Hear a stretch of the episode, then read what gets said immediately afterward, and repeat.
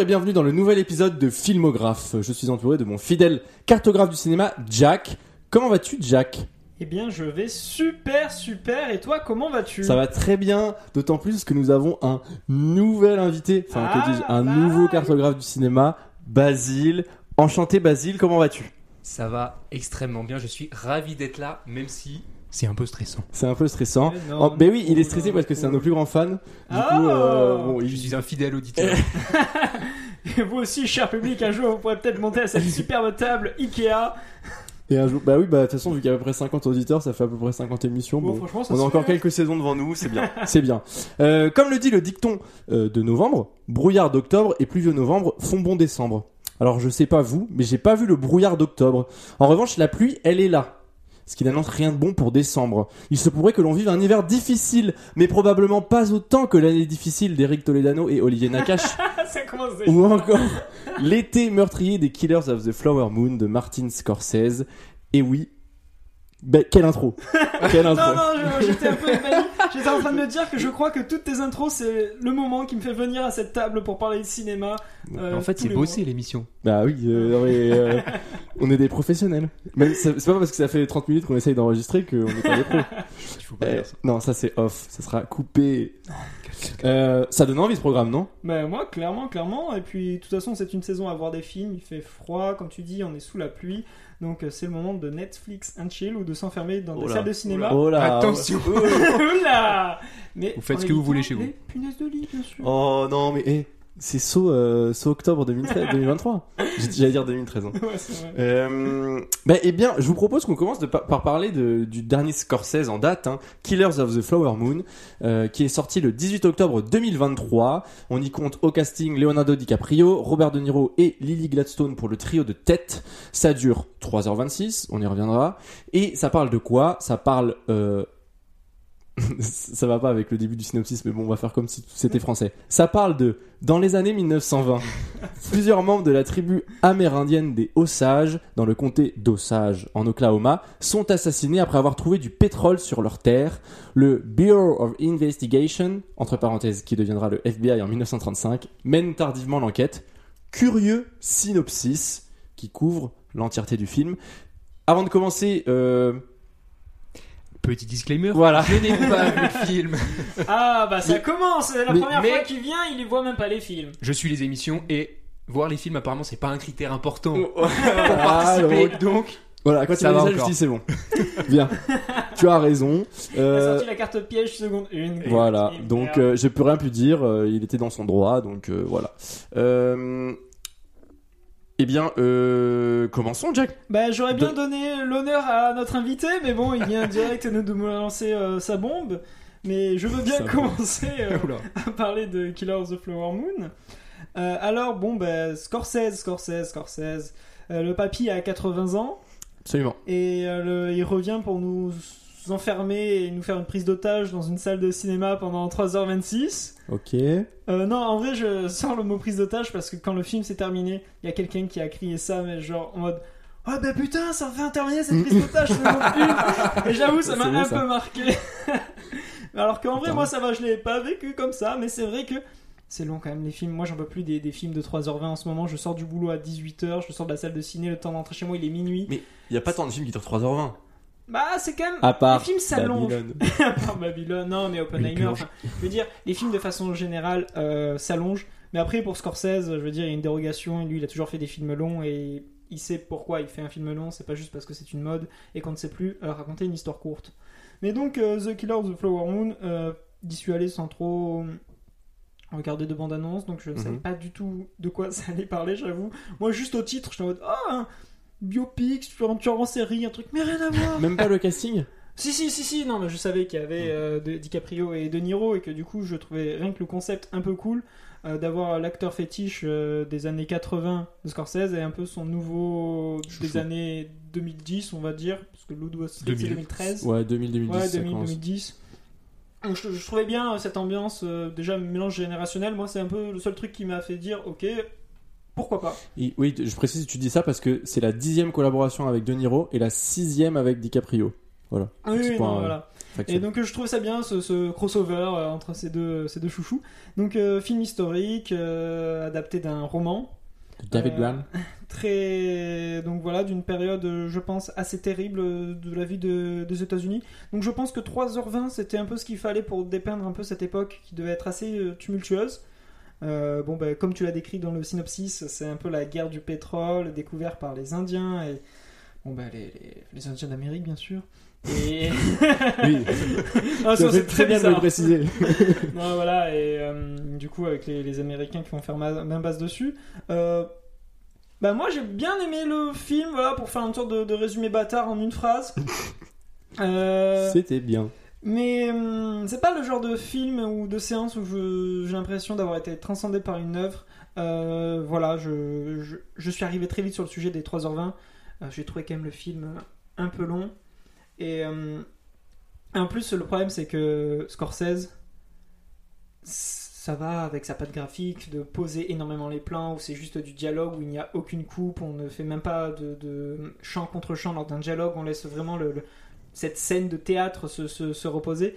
J'avoue que parfois ça m'a quand même euh, ramené à ce moment de Ok, mais qu'est-ce que tu veux dépeindre? Qu'est-ce que tu veux raconter? Parce qu'au final, on est dans une histoire euh, hyper vague où je m'attendais à avoir un vrai débâcle historique pendant 3h30 et apprendre beaucoup de choses. Sauf qu'au final, l'histoire se dépeint en fait au final euh, avec Se- des personnages On se recentre, ouais. c'est ultra intimiste parce que bah, c'est vraiment DiCaprio, Lily et De Niro. Et les personnages secondaires qui gravitent autour euh, ne servent, je vais pas dire ne servent à, rien, mais on est vraiment dans cette sphère familiale euh, ultra fermée. Et du coup, en dépeignant un méchant ultime qui est censé être cette figure des Américains euh, qui veulent le pétrole, alors que je pense que c'était un phénomène beaucoup plus sociétal et national. Et, et du coup, je trouve que j'ai trouvé ça très dommage d'avoir un film 3h20 sur trois individus alors qu'on parle du- d'une histoire qui a dû durer des années et qui concernait toute l'Amérique. Mais ouais, c'est intéressant ce que tu dis, je trouve, sur l'aspect euh, transcendantal. Euh, je suis assez d'accord avec toi, c'est-à-dire que c'est pas un film qui transcende dans la mesure où tu sors pas en te disant c'est le chef-d'œuvre ultime de l'année, c'est euh, c'est euh, bon, euh, Scorsese peut s'arrêter ou quoi. T'as quand même la sensation que c'est un film terminal dans le, dans le sens où je trouve que c'est un film somme par rapport à sa carrière parce que ça mélange à la fois ce, ce- cette idée de, de, de dépeindre le crime organisé que Scorsese a, a toujours un peu Oui, je veux euh, dire, mis le, en le image. sujet lui allait bien. Voilà, Donc, et euh, aussi il mixe ça avec euh, l'histoire de l'Amérique, tu vois, Gangs of New York. Il y a, il y a pas mal d'autres films où, où tu sens même le temps de l'innocence, c'est pas aux États-Unis, je crois, mais qui, qui, qui, où tu sens que ça l'intéresse aussi l'aspect historique. Et le fait qu'il fusionne ces deux éléments, je trouvais ça super intéressant. Et ça sonne comme un film somme. Après, euh, pour- par rapport à la durée, euh, je trouve que bien sûr 3h26 c'est long. Genre pour tout ce que tu veux faire dans la vie, si tu veux faire un trajet en voiture, euh, c'est long, 3h26. Mais euh, étonnamment, je trouve que le, le, le film, en fait, n'est pas... euh, c'est de la bonne longueur, en fait. Tu- tu- jamais... oui, je jamais dirais pas qu'il est trop long, juste que je, je ressens sa Ah, longueur. mais complètement, tu ressens la longueur. Et et il y a notamment un moment, en fait, le film, grosso modo, juste pour, pour vous ayez en tête, il est rythmé par une musique pendant, je dirais, les deux premières heures ou deux premières, euh, la deux, heures- deux heures et demie. Et donc, en fait, il y a quasiment un thème musical qui revient euh, constamment, qui fait que le film est un peu, et en fait, est rythmé par la musique, par, c'est un genre de, de, euh, de musique un peu tribale, un peu amérindienne, en fait. Et c'est un, truc qui est un peu obsédant. Et donc, le film euh, se base là-dessus pour, enfin, le montage en tout cas, pour, pour donner du dynamisme. Et à un moment donné, il y a un, changement dans l'histoire et il y a d'autres, il y a justement bah, le, le, FBI qui rentre en jeu, tout ça. Et là, le rythme retombe parce que on est, comme tu disais, sur des interrogatoires et il n'y a plus aucune musique. Donc, c'est-à-dire que le rythme là vraiment se, se retombe et euh, le film en fait prend une autre direction. Et donc, du coup, on, on- bah, il faut retrouver ses repères. Et donc, tu as un peu ce moment où tu dis, ah tiens, c'est vrai que là, je, je me- ça fait longtemps que je suis assis en fait. Et, Ouais, ouais. et donc, mais c'est pas de la, de la, de la mauvaise longueur. Euh, Est-ce qu'on peut parler juste d'un truc Euh, Le jeu de DiCaprio, parce que je trouve que grosso modo, c'est pas. En fait, c'est un film, quand je suis sorti, je me suis dit, bon, je faisais le bilan, c'est pas un film qui a beaucoup de défauts en fait. Genre, tu- tu- formellement, tu peux, tu peux pas dire grand Non, chose, non, non, genre, c'est épatant. Et que- notamment, euh, DiCaprio, je, je suis content que tu le mentionnes, euh, je pensais qu'on ferait le point plus tard. Moi, je- justement, j'avais cette sensation à des moments, je le reconnaissais même plus. Ah, mais alors, moi, j'ai vraiment eu l'impression que c'était Jacouille la fripouille. Ah ouais, ouais. ah, vraiment les 20. Parce qu'en fait, vas-y, pour. En fait, DiCaprio joue avec un genre de dentier. Et en fait, il a vu ça dans la bande-annonce. voilà. Et donc en fait, il Il a a la bouche tout le il temps a la vers le bouche un bas. peu euh, un peu gonflée comme s'il venait de se refaire euh, s'il avait un appareil dentaire en fait. Donc il est un peu comme ça, il a les dents bien jaunes et tout et ça franchement par un moment Et ça joue énormément. Et, et- et- et en fait, le personnage est pas très pas très intelligent, tu vois. Donc en fait, vraiment, ça fait vraiment vraiment un peu jacouille au début. Ouais, là, mais ça euh, fait abruti. plaisir. Parce que ça le ouais, sort mais de il son registre. cabotine un peu, je trouve. Ah non, moi je trouve que justement il, il a ce côté, ça, ça le sort un peu de, de- de ce qu'il est parce que son personnage a vocation de ne pas être très malin. On n'est pas dans un film qui va glorifier DiCaprio. Rien que ça, je trouve que c'est pas oui, mal. c'est vrai. Bon après, le mec a pris 30 millions sur 200 millions. Oui, bon après, Bon, euh, il peut faire ce qu'il veut. Hein. Ça va. mais je trouve qu'il a quand même réussi justement à s'effacer parce qu'il y a vraiment des moments où je trouvais qu'il ne se ressemblait pas, outre Mm. l'aspect dentier, dans sa façon de jouer, dans le fait que son, son personnage quand même bégaye beaucoup et ça participait un peu à tous ces silences et, et cette ambiance. Moi, je trouve que le jeu d'acteur est euh, mais globalement, c'est incroyable, il est très genre- bien, il est très bon. bien Non, sûr. mais surtout que ça sort un peu de ce DiCaprio qu'on essaie toujours de, de, de, de mettre en, en figure de, de, quand même de, de style, de classe, de, de, de, de, de narcissisme limite. Là, là, là, il était, il était goofy, quoi. Ouais, comme tu dis, c'était Jacou, il a fait ripouille.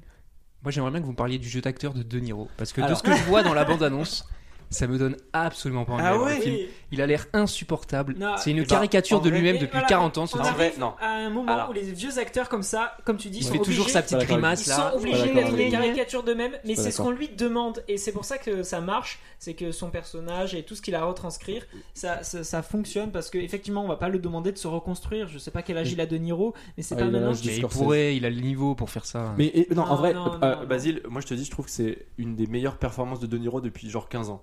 Genre, je pense, ça fait longtemps. De Niro, ça fait longtemps qu'il joue quand même dans des rôles de un peu naze. hein. Il joue dans des vieilles comédies, euh, il joue Dans les le films de Luc Besson. voilà, Malavita, tout ça. Euh, il, il- il- il est quand même un peu. Genre, il fait, euh, il fait vraiment juste. Il monte sa tête, quoi. Genre, il monte sa trône, il prend ses cachets. Après, je peux comprendre quand t'es vieux, peut-être t'as moins aussi envie de, de te lancer sur des tournages de fou. Là, il a un tournage, enfin, il a un rôle. euh, il renoue un peu avec. euh, bah, tu vois, la dernière fois qu'il. Avec Scorsese, c'était Casino, je crois. Ou ça doit être bien Si vieux Casino. Bah, j'en Je ai pense, pas en hein, tête. ça fait un moment, je crois euh, qu'ils ont de- pas tourné de- ensemble. hein. De film, en fait. euh, Je dis peut-être une connerie là. Bah, on retient Ouais, vais tient vérifier, que- je vais vérifier. Mais euh, non, mais moi je suis pas d'accord. C'est Ah. juste que c'est. Non, mais. C'est juste que c'est un âge où tu te réinventes plus. Donc Ah, je oui. comprends ce que tu veux dire. Dans... euh, C'est une caricature de lui-même. Il va pas te surprendre. Mais dans le rôle qu'on lui demande, il est bien, justement. C'est outre le fait que ce soit De Niro, si, si tu oublies cet aspect où je pense que tu as un petit peu d'antipathie envers lui. Moi je trouve qu'il est. Non, j'aime bien ce type. Moi, je trouve qu'il était, qu'il est bon dans son rôle et c'est ce qui fait que le duo marche vachement bien avec DiCaprio. Et aussi, ben, à mentionner. euh, Je Richman. Ah putain, Ah oui. bah oui. Ouais. Il y a 3 Ouais, ans. ça hein. fait 3 ans. Oui, mais d'ailleurs, je, je voudrais en parler d'Irishman et du Loup de Wall Street parce que du coup, ça fait depuis un moment qu'on l'a pas vu au cinéma, euh, Scorsese. Bah oui, bah ça fait depuis que- 10 ans, Non, 9 ans. non, il y a eu euh, le Non, film eu, euh, Silence ouais. que personne Ah, n'a vu, si, il était vraiment bien, qui a fait un flop. Ah, il était chouette. Non, non. euh, Si, si, si. Non, on c'est bien. Non, mais il c'est- était vraiment c'est cool, mais C'est c'est pas un un peu. mauvais film, mais il c'est a un- été oublié. Non, mais c'est un film qui est dur. oublié. c'est un film qui est dur à regarder. Genre euh, le début est génial et Mm. après la deuxième partie, moi genre vraiment je trouvais ça trop long quoi. Oui, mais il y a Adam Driver. Oui. rivière Fin sous du la débat. pluie euh, en Exactement. Asie, c'est stylé. Voilà. C'est stylé.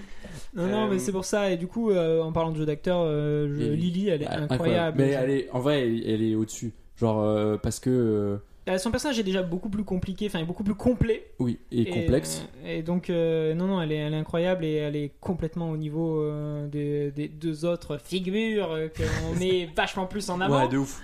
Euh, Mais elle est. Oui, Et quand tu dis qu'elle est sur plombe. Elle euh, aurait pu être plus mise en avant sur cette hideuse affiche. Oui, Voilà, clairement. c'est- Parce que le comme film, d'habitude, c'est hein, elle qui construit hideuses. vraiment euh, narrativement le Oui. film. C'est elle qui, qui représente ce, ce peuple osage et qui a une réelle évolution dans tout le film pour te montrer un peu bah, toute cette Oui. évolution historique. Ça passe à travers elle plus que euh, DiCaprio ou De Niro, comme je dis, qui, qui au final devient juste une sorte de, de figure pour mettre un méchant et faire une figure d'un méchant. Alors que pour moi, à cette époque. Je pense que tous les Américains c'était des bâtards, sauf que là on diabolise qu'un seul homme et je trouve que c'est un Ouais, peu mais- dommage quand tu essaies de dépeindre un portrait Mais historique. C'est juste pour faciliter le- la compréhension euh, d'un, j'allais dire auditeur, d'un mec. Spectateur. Et spectateur, c'est bien Wow. comme mot. Putain, faudrait qu'on l'invente.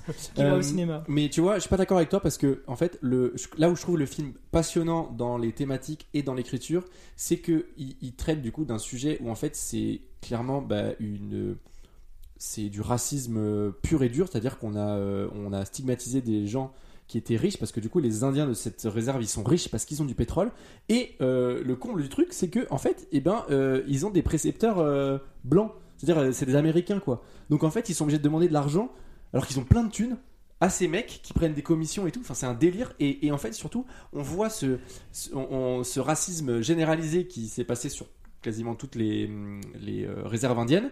Euh, et ben, on le voit, on le, matérialise dans une famille. Et en fait, on voit c'est le racisme américain qui grignote cette famille.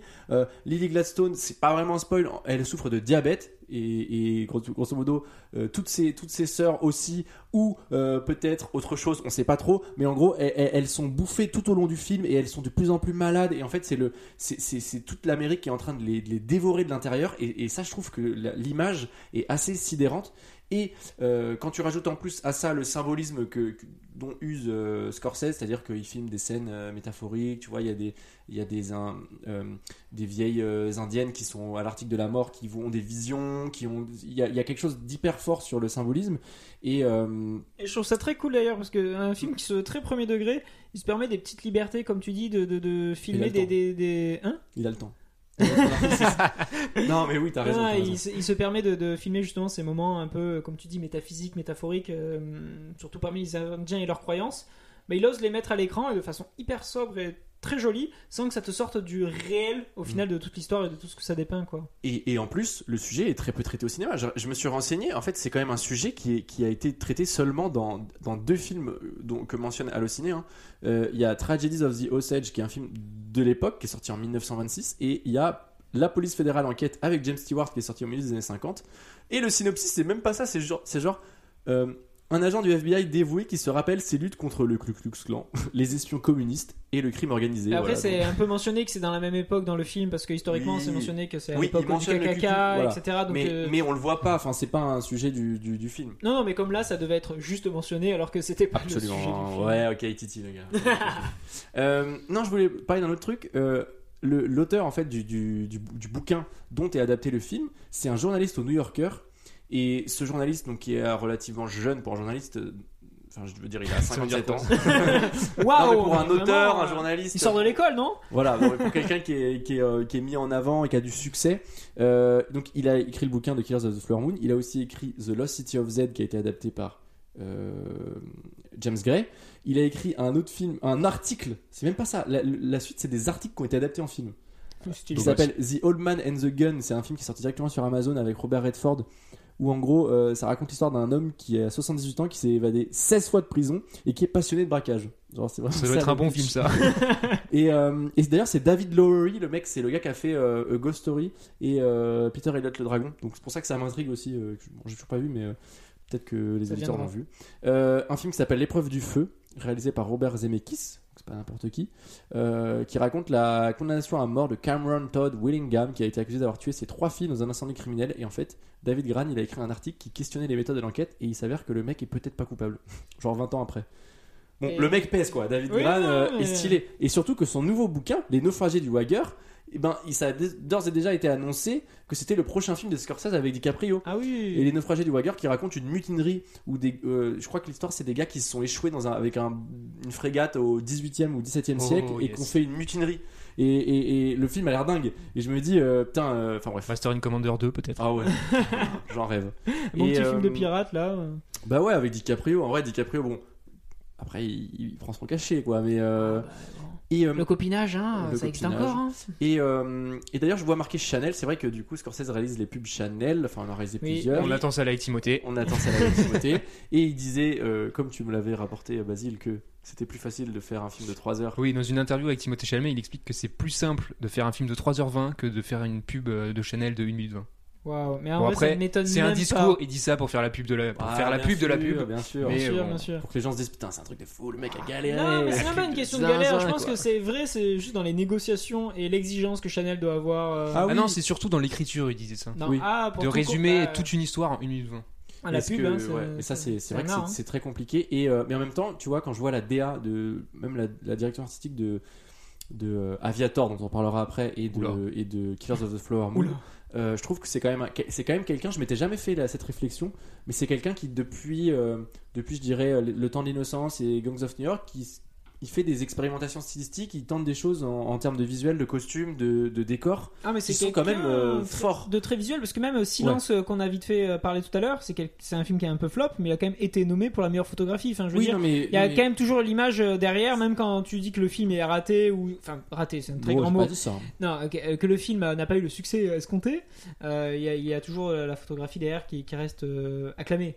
Oui, non mais complètement. Et, et, et- non mais c'est surtout que tu vois, tu penses quand tu penses à des films comme euh, Mean Streets ou Taxi Driver, les Oui. premiers films de Scorsese, je, je pense pas en premier à la photo. Genre je, je Mm. pense surtout au Ah, mood, quand à l'histoire. euh, Non la mais photo la de Taxi photo de Driver, est elle- très belle, mais genre je parce que la nuit, tout ça, il y a, il y a- mais je, tu vois, j'associais pas Scorsese à euh, un esthète ou Oui. à quelqu'un qui, euh, j'associais plus à quelqu'un à euh, À portrait, à image, euh, portrait, etc. image et au style, tu vois. C'est plutôt un style, le style de, de personnage, le style d'histoire, tu vois, genre. Mais pour moi, c'est plus dans la façon de comment il raconte le Voilà. montage et le rythme, plus que d'abord Et- me imaginer et- une photographie et euh, on va dire une couleur ou des valeurs de plan. Voilà. Genre, ça, c'est ça, c'est un, un, un Scorsese shot. Voilà. Et, et- et finalement, et c'est bien que tu parles du montage parce que Thelma Schoonmaker, c'est la, la Monteuse.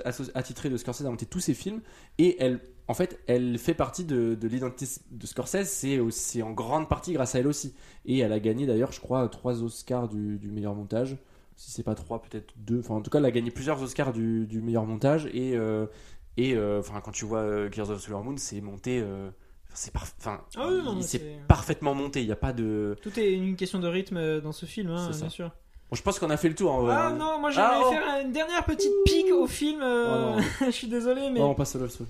Mais euh, ce que j'ai pas aimé dans le, dans le film et ce que je trouve dommage, et après c'est toujours dans cette histoire d'accompagnement du, du spectateur, c'est que je trouve que le film il passe un peu trop son temps à dire ce qui va se passer narrativement et que Ah. du coup on perd Aïe, toute bon, notion de suspense Je vois ce dans que tu tout le film. C'est qu'en gros le, le film est un film à étapes où on sait où on va et à chaque fois les personnages passent leur temps à, leur- à te préciser leurs étapes narratives de comment on va passer à la step 1, à la step 2, mais pas dans une ambiance braquage un peu cool justement, mais plus dans une ambiance que allez, il faut que l'histoire elle avance, donc il faut rencontrer tel personnage, il faut faire telle action, et c'est ça que je trouve qui rajoute un peu à la longueur du film, et ce qui est trop dommage, c'est que le Mm. film pa- passe son temps à te dire, on va arriver à ce moment-là du film.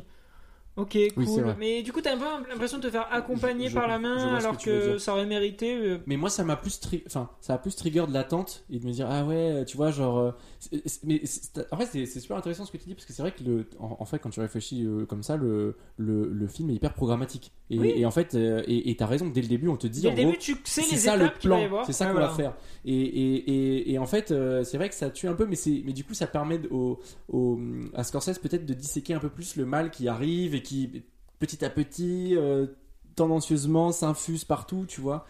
Et, euh, et moi, du coup, je trouve que j'ai pu ressentir ça probablement grâce à, grâce à ce schéma-là. Oui, voilà, mais c'était juste pour dire que c'est quelque Mais chose qui, qui m'avait marqué. Et... euh, Voilà, toi, c'est quelque chose que tu as apprécié, mais c'est quelque chose qui est assez notable Mm, pour mm, mm, euh, à savoir Absolument. quand on va à la séance, parce que ça ne spoil pas de savoir que le film t'accompagne, mais je j'ai pas beaucoup aimé moi cette sensation de te faire prendre par la main pour Mm. te dire euh, allez, on passe par ici, alors que j'aurais peut-être voulu un peu plus de surprise euh, en me disant euh, moi j'aurais bien voulu aller là-bas.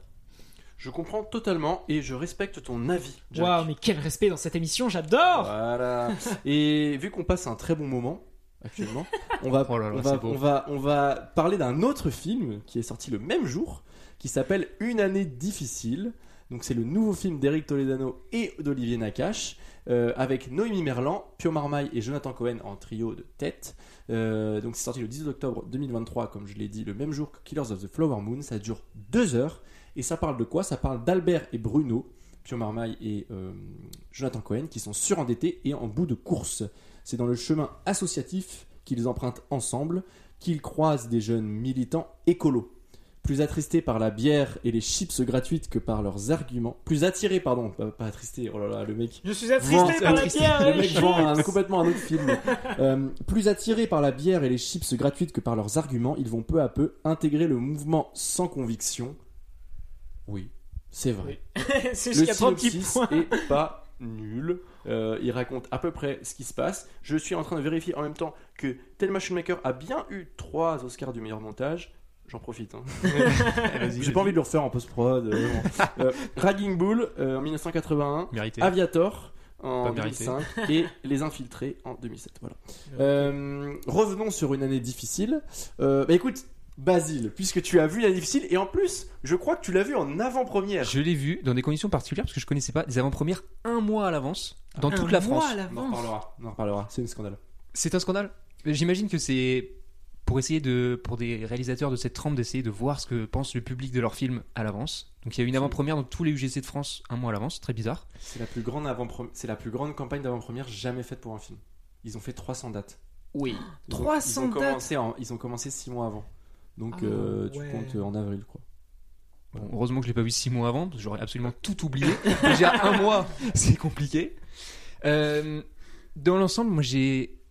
Bon, je vais pas euh, descendre le film directement, parce que j'avoue que j'ai passé un bon moment dans la salle, c'est drôle, puis on marmaille, etc. On s'amuse. Mais le film ne raconte rien en fait. Et je trouve que même le film se moque beaucoup. C'est pas on rit ensemble euh, des uns et des autres, c'est on se moque des activistes, on se moque de l'écologie. Et ça me dérange en fait.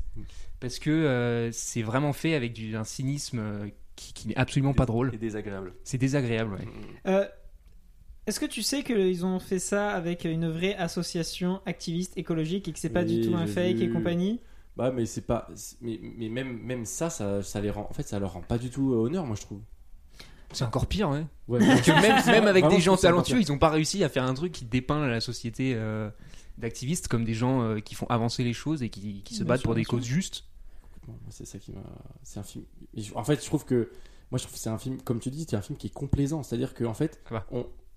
J'ai noté une petite review Letterbox. Ah bah Ah, oui. C'est marrant, écologie et économie, ça commence pareil, un peu comme comédie et complaisance. Oh Bon, c'est moi, c'est de moi. c'est c'est de toi, Armand Ouais, J'ai dit vraiment, bah oui, comme si c'était, comme si c'était un pur hasard. Alors, je savais très bien. Bah dis donc.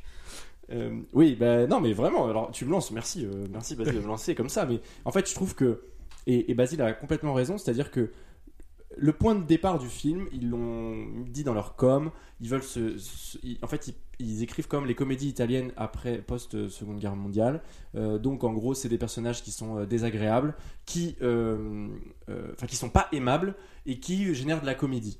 Et donc, en effet, les personnages de Pierre Maille et euh, Jonathan Cohen ne sont pas euh, agréables. C'est-à-dire que c'est des connards. Genre, qu'on enfin, qu'on- qu'on soit Ah oui, clair. oui, bah moi, de toute façon, je m'y attendais en sachant qu'il y avait Jonathan Cohen dans le Oh. film, qu'il allait être un personnage totalement désagréable. Donc, euh, oui, jusqu'à là, je suis tout à fait d'accord avec toi. Oui, Non, on mais continue. Tu, mais tu voilà donc euh, et, et le film donc euh, à aucun moment ne cherche à euh, comment dire relever le niveau de, de leur de leur euh, personnalité de leur euh, être on va dire et donc euh, arrivent les écoles les, les militants écologistes et donc qui sont censés un peu nous ramener euh, terre à terre et faire changer les personnages et donc faire changer le point de vue du film c'est à dire que tu t'attends à ce que euh, bon bah les écolos au début bah, on, se- moque un peu d'eux parce que euh, ils sont ça va pas du tout en- en c'est pas du tout en accord avec le point de vue des personnages qu'on suit, Euh, mais finalement, bon, bah, ils vont trouver une entente et finalement, la cause, elle, va se révéler être juste et nécessaire. Et en fait, le film ne prend jamais le temps, à mon sens, de basculer ce regard. C'est-à-dire qu'en fait,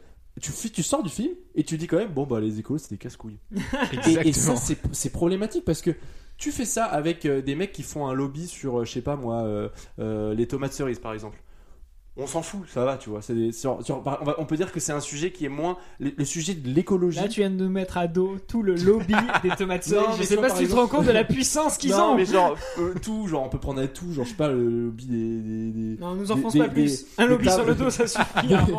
Le, le lobby des, euh, des paniers en rotin. Voilà, je sais pas, moi j'en sais rien. Ah, il est Euh, puissant, et- celui-ci. voilà. Celui-là il est puissant et faut que je fasse gaffe. Je vais condamner ma boîte aux lettres.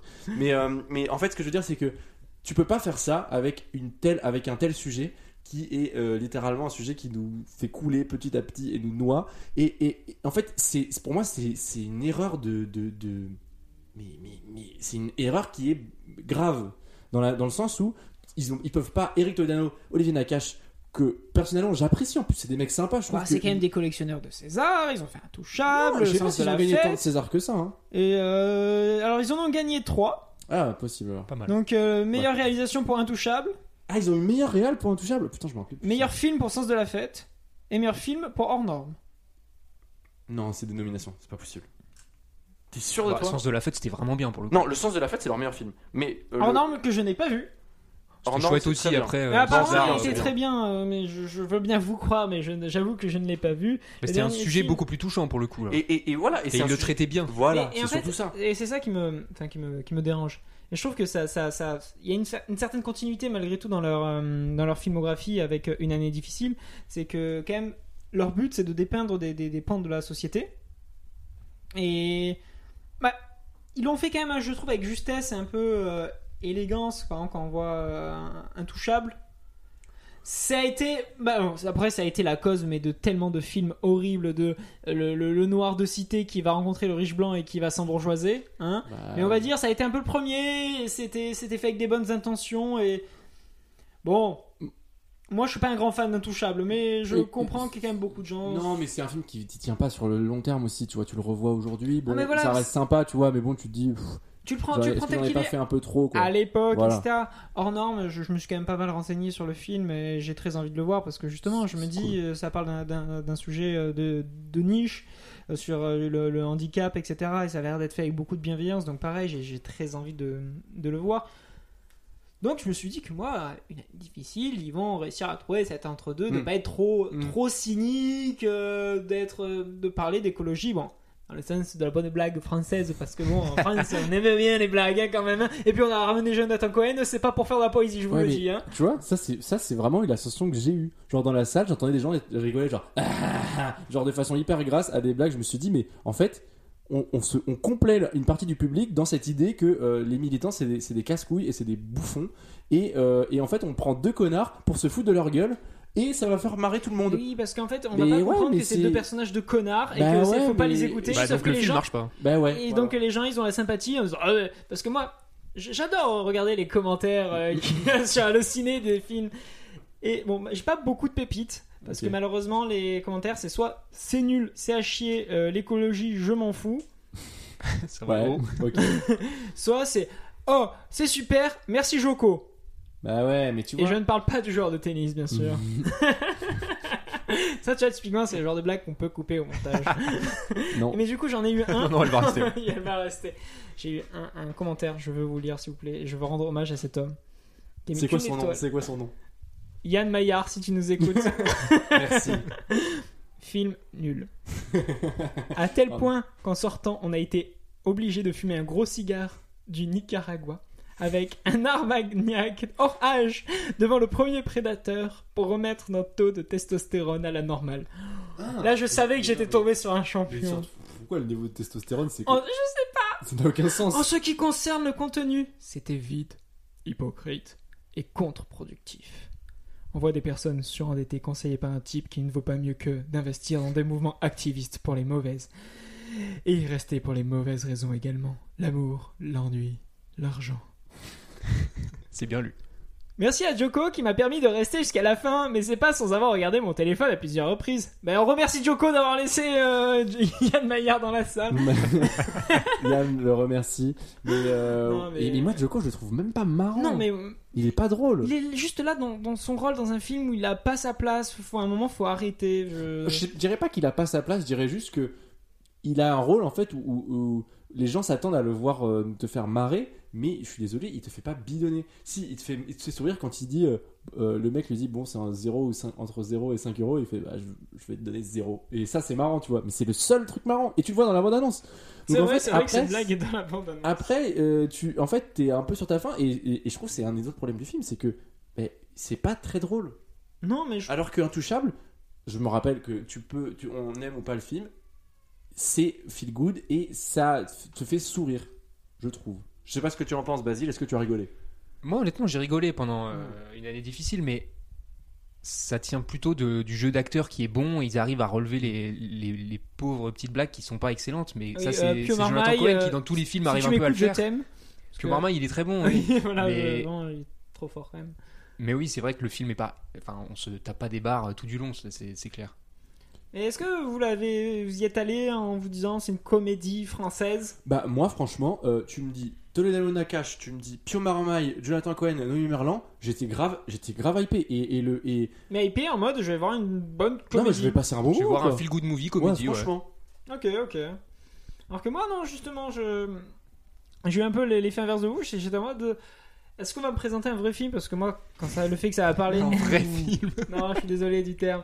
Non, un film, on va dire, euh, avec d'autres ambitions que seulement me faire rire et me faire un feel good. Moi, juste, si on parle d'écologie, j'ai envie qu'on en parle de façon un peu Ouais. sérieuse et premier degré dans le contexte actuel où on est. Ça fait des années qu'on dit ça, mais petit à petit, on, on s'avance vers la catastrophe et je ne sais pas si demain je vais réussir à me lever. Enfin bref, voilà. Euh, je suis, je suis d'accord qu'on puisse euh, en faire des blagues, etc.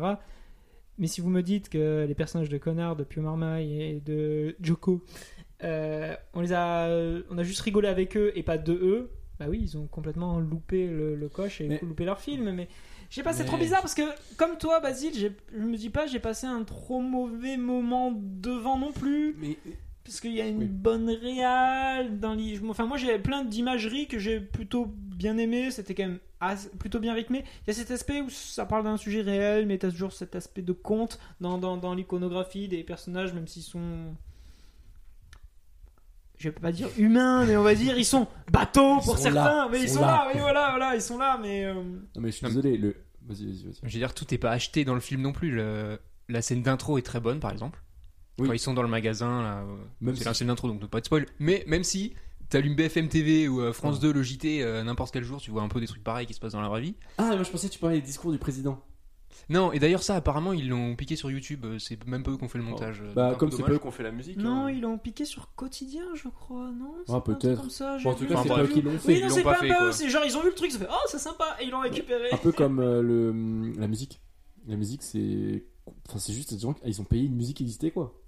Ah oui, ça, a- c'est pas problématique non plus. Oui, non, mais c'est qu'en fait, ils ont aucune musique originale. Oui, et ce qu'il y a à et, dire, c'est qu'ils ont et pas de, ils B- ont, ils ont, ils ont un, un- une BO qui dégouline de thunes avec euh, les Doors, The Ça, End, c'est vrai Jimi ouais. Hendrix. Y Et a moi, ça, budget. ça me met mal à l'aise parce que tu vois, tu te dis, en fait, c'est des gars, je me dis, en sortant, en plus, putain, c'est des mecs, ils ont eu, ils, ils ont un budget énorme, ils font ce qu'ils veulent. Euh, on peut parler de la fin. hein. Moi, je trouve Oui, que c'est une honte, la fin.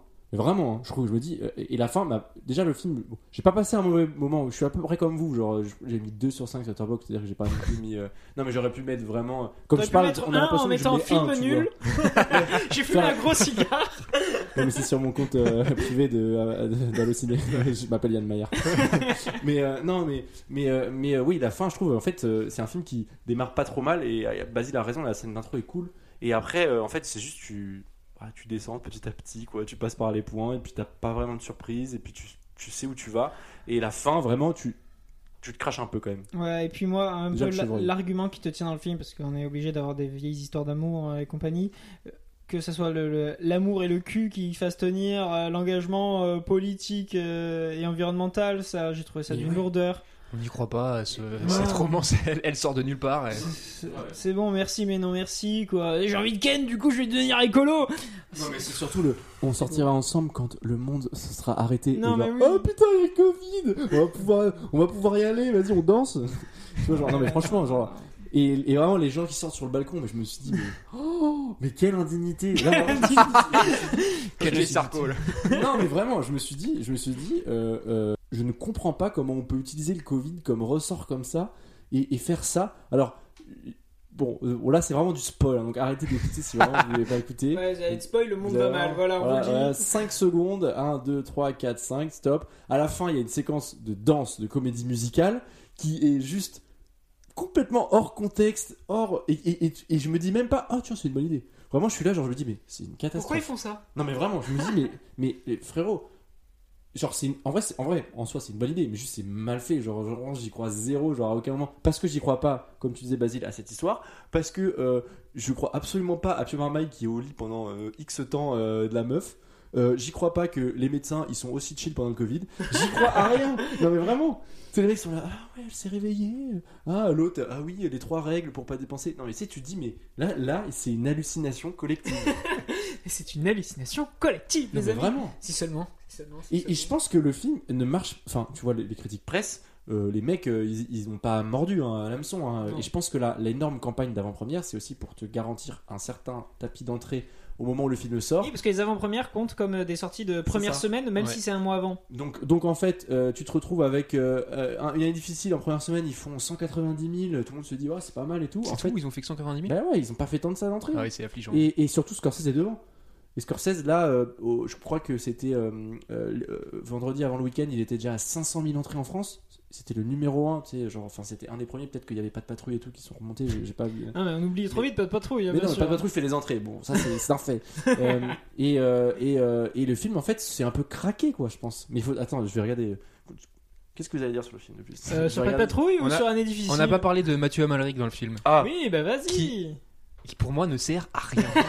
Voilà, Enfin, fin de la Non, phrase. le, le, le- le personnage est pas mal au début, on se dit ah ok, Oui. euh, cette espèce de type qui va aider euh, nos, nos deux débiles euh, à gérer euh, leurs finances, c'est intéressant. Mais ensuite, bon je spoil, il s'avère que le personnage de Mathieu Amalric est en fait un type accro aux jeux d'argent dans les casinos, et toutes les 20 minutes dans le film, on le retrouve dans son casino. Où il essaye de re-rentrer alors qu'il est banni, il monte sa carte d'identité, il a une fausse moustache, il essaye de rentrer, on lui dit bah non monsieur vous pouvez pas, il se fait expulser Basile, et c'est tout. C'est de c'est ça. l'humour Mais c'est affligeant. Je suis d'accord. Je verrais ça sur un sketch sur YouTube, Non, je veux bien. Mais là, je suis au cinéma, je vois ça, je me dis, mais qu'est-ce que c'est que ce truc? Non, mais surtout que. Ok, gens- laissez rentrer le palmacho dans le film. Exactement, c'est Mathieu Amalric, utilisez-le bien. Non, mais Vraiment, et, et les, et, et les, hacks qu'il essaie d'utiliser, ils sont nuls, vraiment, on dirait un vieux Tom et Jerry, euh, genre euh, vraiment nul. Genre le mec, il écrit sur sa carte euh, d'identité avec son blanco là. Et te dis, mais c'est. Non, mais. Le mec est banquier, je veux dire, c'est lui qui est censé gérer leurs finances. Bon, il c'est est pas un cas banquier, social. Ouais, pardon, pardon. pardon. Non, non, on est précis, ok Excusez-moi, je suis tellement Hein désolé. Les mots ont un sens. Waouh, ça, ça sera coupé. Le mec prend un méga risque là, tu sais, genre il sent que. Attention.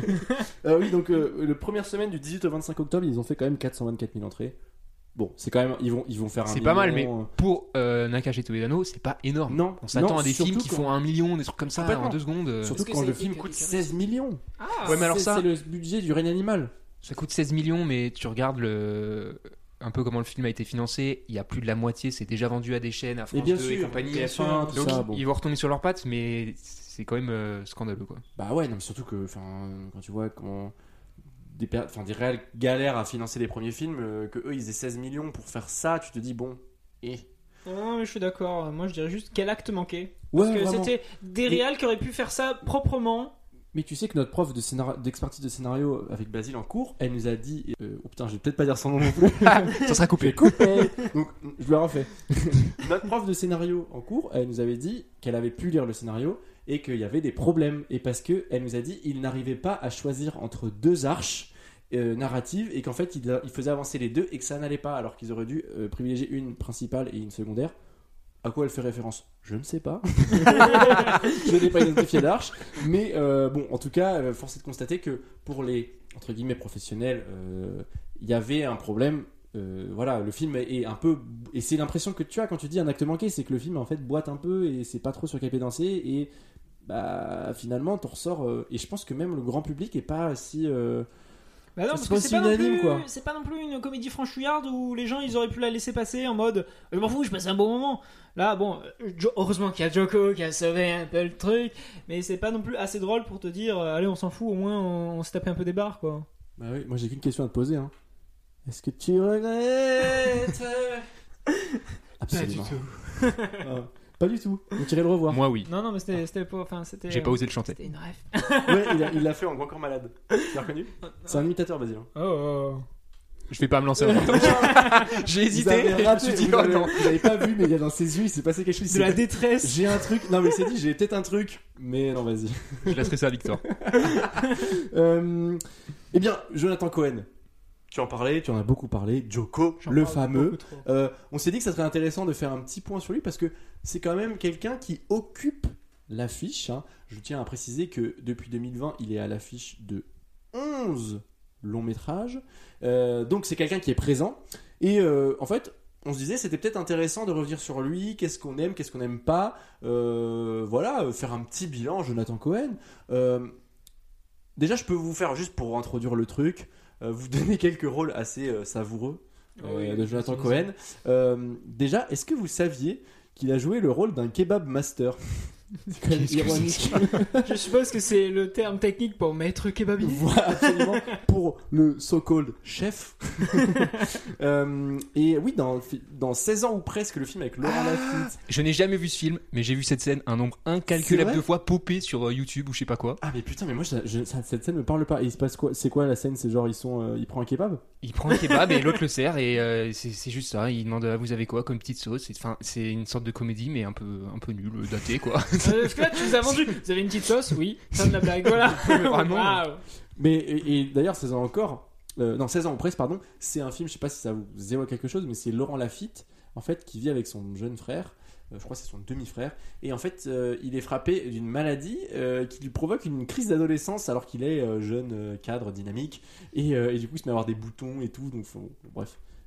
Je comprends mieux la scène. Une- il une va au kebab quoi. comme un adolescent Voilà, alors qu'il est adulte. Absolument. C'est super C'est drôle. ça le sens. Ah, tout. c'est- j'allais dire. C'est bon, ça Et t'a même le convaincu. kebab master n'a pas réussi à sauver la scène. Donc bon. Ah, bah, faut se poser des Kebab questions. Master n'a pas sauvé la scène. Euh, un autre euh, élément rigolo de sa filmographie, enfin rigolo. Euh, il a joué bon un rabbin dans Coexister de, de Fabrice Eboué, qui est un film d'ailleurs qui n'est pas très marrant. Contrairement aux autres films de Fabrice Eboué, euh, comme Barbac notamment, qui, Très drôle, qui est Barbac. vraiment drôle. Et euh, autre chose, ah oui, alors je me suis noté donc là bon, c'est deux rôles qui m'avaient fait marrer le rabbin et le kebab master. Je me suis dit c'est un peu improbable et c'est trop bizarre de voir ça dans la filmographie du gars qui a fait le flambeau.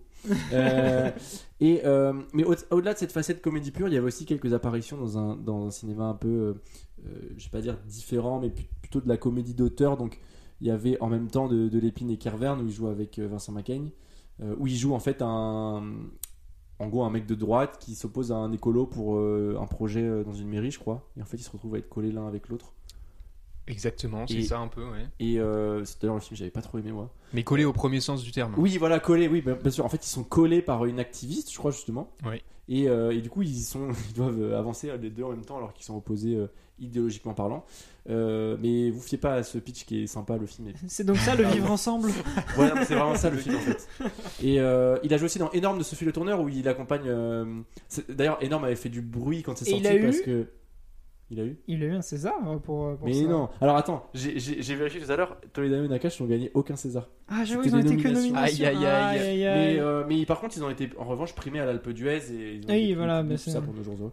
Euh, et euh, oui, euh, dans Sophie Le Tourneur, je pense qu'il a une nomination, mais je pense pas qu'il ait gagné. Non, non, non, non, non, que- mais sais- j'ai vu qu'il a été nominé pour meilleur acteur et pour un film Oui. que j'ai pas vu. Donc je me suis dit, waouh, est-ce que ça mériterait que je le vois pour voir Jonathan Cohen peut-être jouer autre chose? en- en vrai, et non, je sais pas si tu l'as vu, Basile. Non. Mais ça avait fait partie de lui quand c'est sorti parce qu'en fait, l'histoire, c'est un gars qui, euh, contre la volonté de sa femme, euh, euh, arrête de prendre. euh, Enfin, lui enlève sa pilule, je crois, ou, ou truc la contraception de sa femme pour pouvoir la faire tomber enceinte. Oula. Donc, euh, Oula. laisse Ça tomber part que- très mal. laisse tomber que le pitch au niveau euh, consentement et tout ça était euh, très mal perçu quand c'est sorti.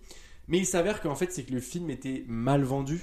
Et parce que, en fait, le, le film. Parce qu'en fait, c'est une comédie pas- parce que c'est super drôle. non mais en fait le, le- le film c'est-à-dire donc oui il y a ce point-là qui, qui est problématique mais après le film en fait se, se mue en une, euh, en une genre de comédie sur la maternité et en fait c'est c'est trop bizarre parce que l'approche elle est documentaire c'est-à-dire qu'en fait vraiment c'est une genre de comédie mais ils, font vraiment toutes les étapes pré-accouchement et c'est assez euh, enfin c'est trop bizarre c'est un- en fait c'est comme un docu quoi c'est-à-dire qu'ils vont voir les médecins tu vois ils sont là ils apprennent et en fait le film euh, un peu c'est un peu le guide de la de la pré-parentalité tu vois Je crois que c'est la première fois que tu me vends aussi mal un film. Ouais, peut-être. Mais euh. non, non, enfin, j'ai pas. C'est pas c'est pas toi qui c'est le pitch, rassure-toi.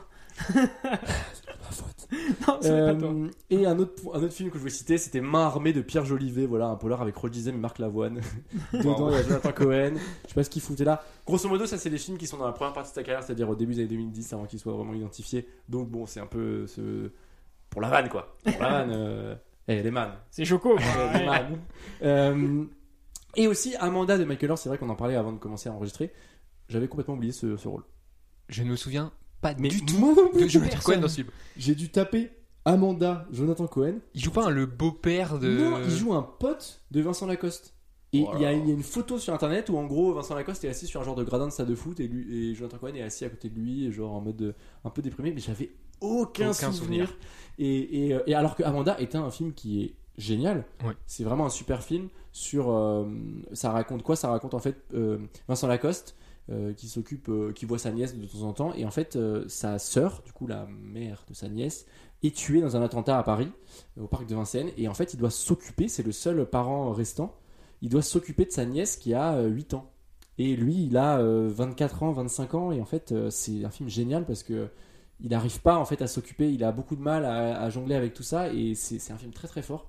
D'ailleurs, il a été nommé au César aussi, Lacoste. Et euh, bah écoutez, Jonathan Cohen est dedans. Euh, et d'ailleurs, il- j'ai noté qu'il jouera dans le prochain Cédric Kahn. C'est intéressant ça. Réalisateur du, procès, du, pro- du procès Goldman, je sais pas si, si vous l'avez vu, qui est très, Très qui, bon qui film. est, qui est vraiment bien.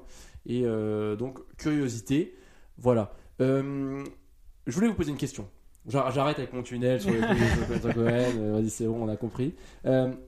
Est-ce que la méthode de jeu de Jonathan Cohen, elle est arrivée en bout de course? C'est la question que je vous pose.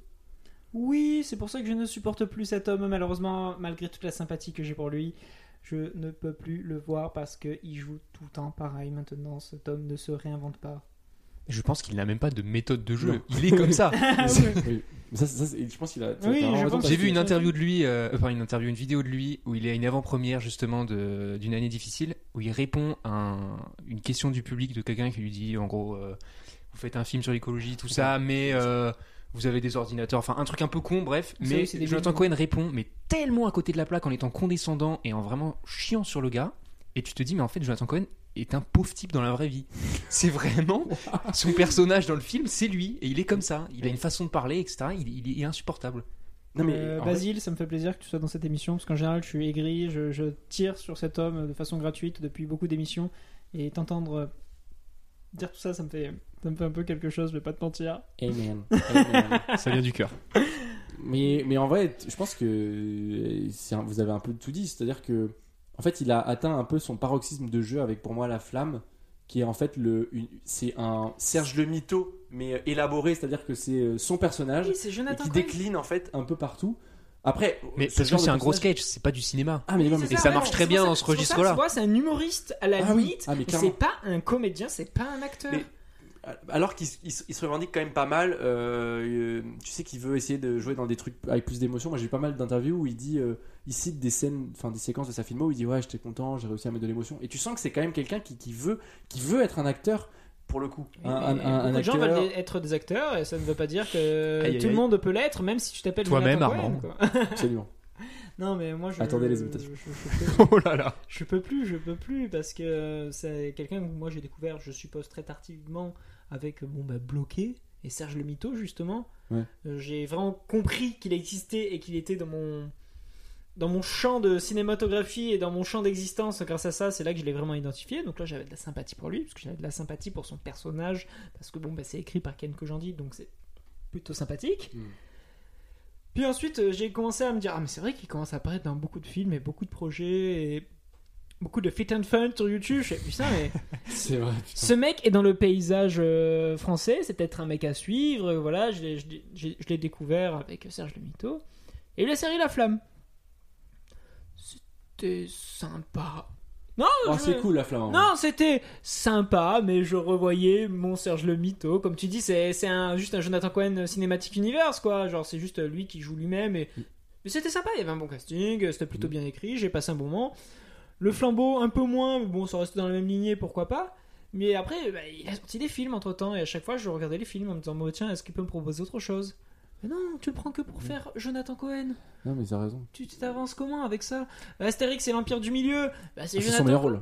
non mais c'est Jonathan Oh. Cohen euh, qui, qui a kidnappé euh, le film et qui a fait attendez je vais être dedans je vais faire mes vannes ou les commentaires c'est quoi? C'est encore Yann euh, Marlier là qui fait euh, le film c'était une- c'était de la merde mais heureusement qu'il y avait Joko qui faisait des vannes sur Astérix hein. non mais j'en peux plus moi de tout ça Yann je t'embrasse qui que tu sois Bon, après avoir tiré dessus, je vais le défendre un peu. C'est aussi pas de sa faute. c'est- On lui donne tout le temps les mêmes rôles. Ah mais ça c'est sûr. Mais ça. Oui, mais il s'est enfermé un peu Parce que- aussi oui, tout mais je seul pense dans que- cette case euh, aussi. Enfin, je veux dire, c'est trop facile de dire on l'enferme dans ce rôle, mais s'il est comme ça aussi dans la vraie vie et que tous les trucs il a produit, parce que le flambeau, je veux dire, c'est un moment, c'est il est producteur, ouais, réalisateur c'est vrai. techniquement de tout ça, c'est que lui aussi il met en avant ce personnage Family Business, Family Business, Business, Family Biz.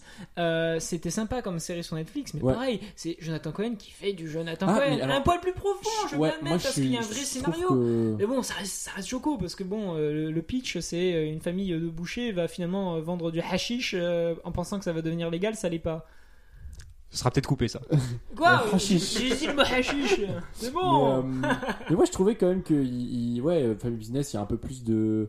Mais c'est vrai qu'il a toujours un peu cette gueule, genre Non, de mais mec tu qui peux, pas me dire, pas. tu euh, peux pas me dire qu'il fait du grand cinéma non plus sur ses family business. Euh, Je veux dire, euh, à un moment, il fait juste Non, euh, mais- des, euh, des, des blagues avec euh, En- Enrique Iglesias, quoi. C'est bon. Ouais, non, putain, j'avoue.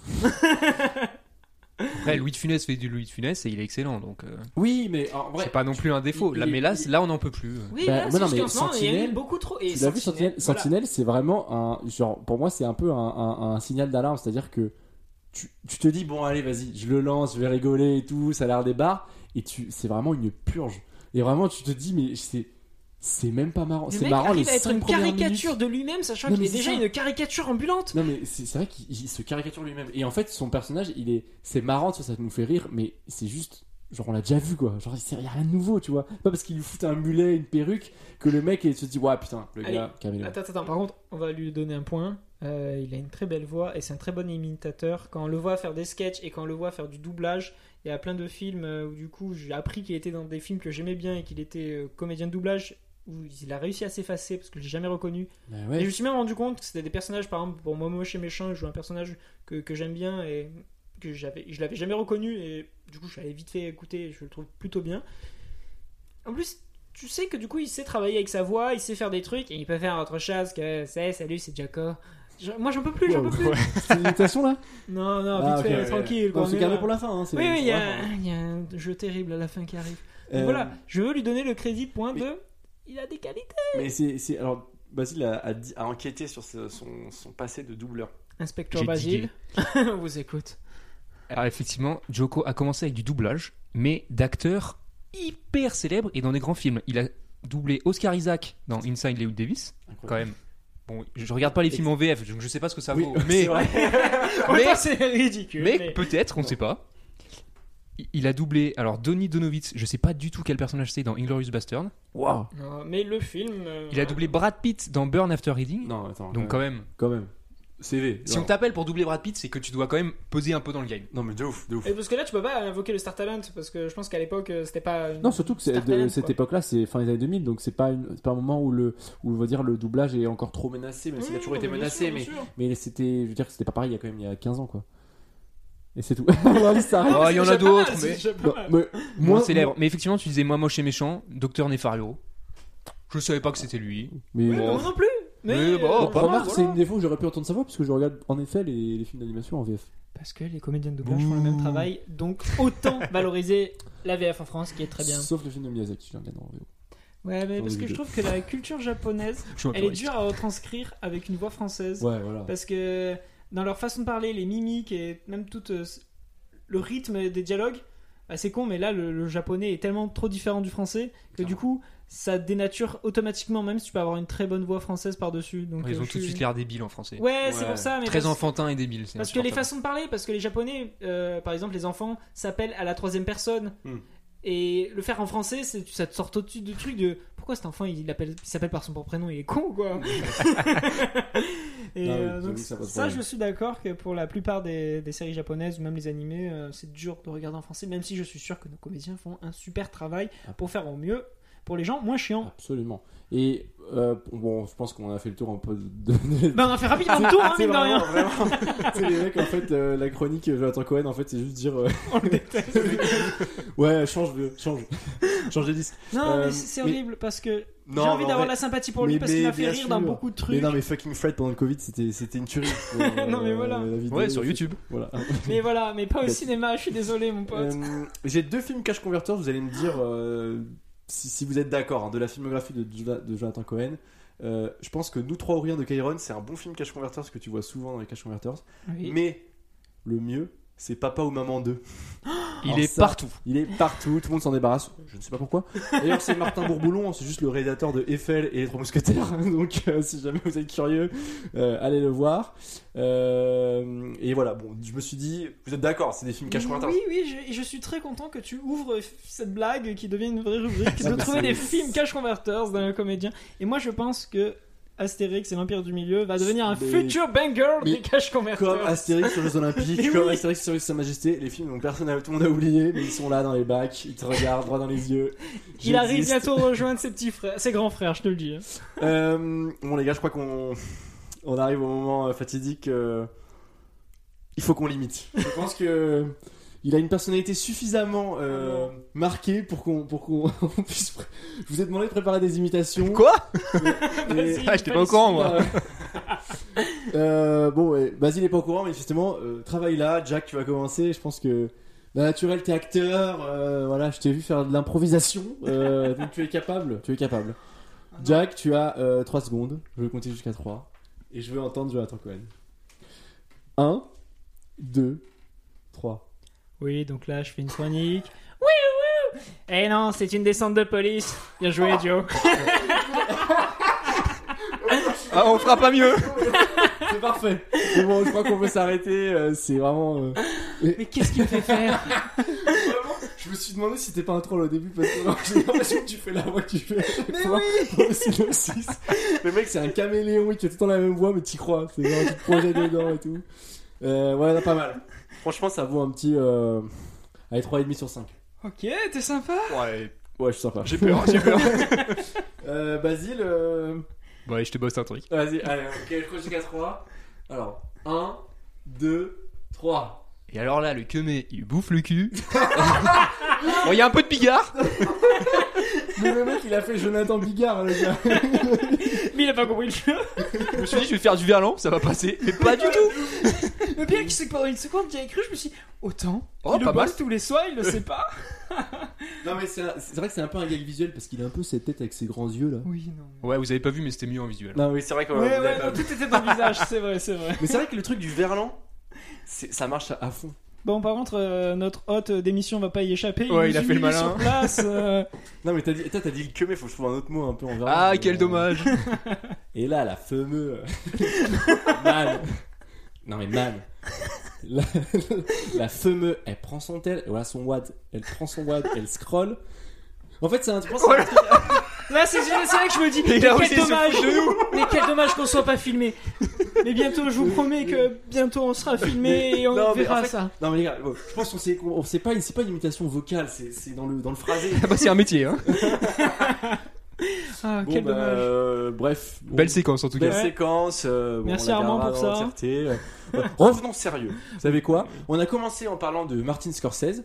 Euh, on va terminer en parlant de Martin Scorsese. Là, c'est du sérieux. Voilà, on commence et on finit bien, c'est le plus important. Absolument. On va parler de Aviator. On parce finit que, moins bien.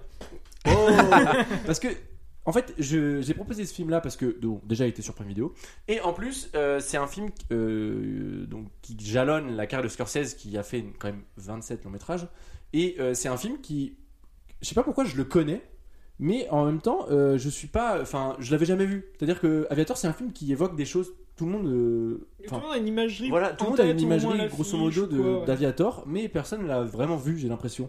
Et donc je me disais, c'est intéressant de parler de ce film-là, euh, qui intervient en plein milieu des années 2000, après Guns of New York, au début de son idylle avec euh, son idylle, sa relation, sa collaboration, pardon, avec DiCaprio. Et, euh, et, euh, C'est pas pareil, hein. et, euh, et, et en gros, Aviator, ça parle de quoi? En fait, ça parle de Howard Hughes. C'est un biopic qui s'étale sur une vingtaine d'années, entre les années 20 et les années 40.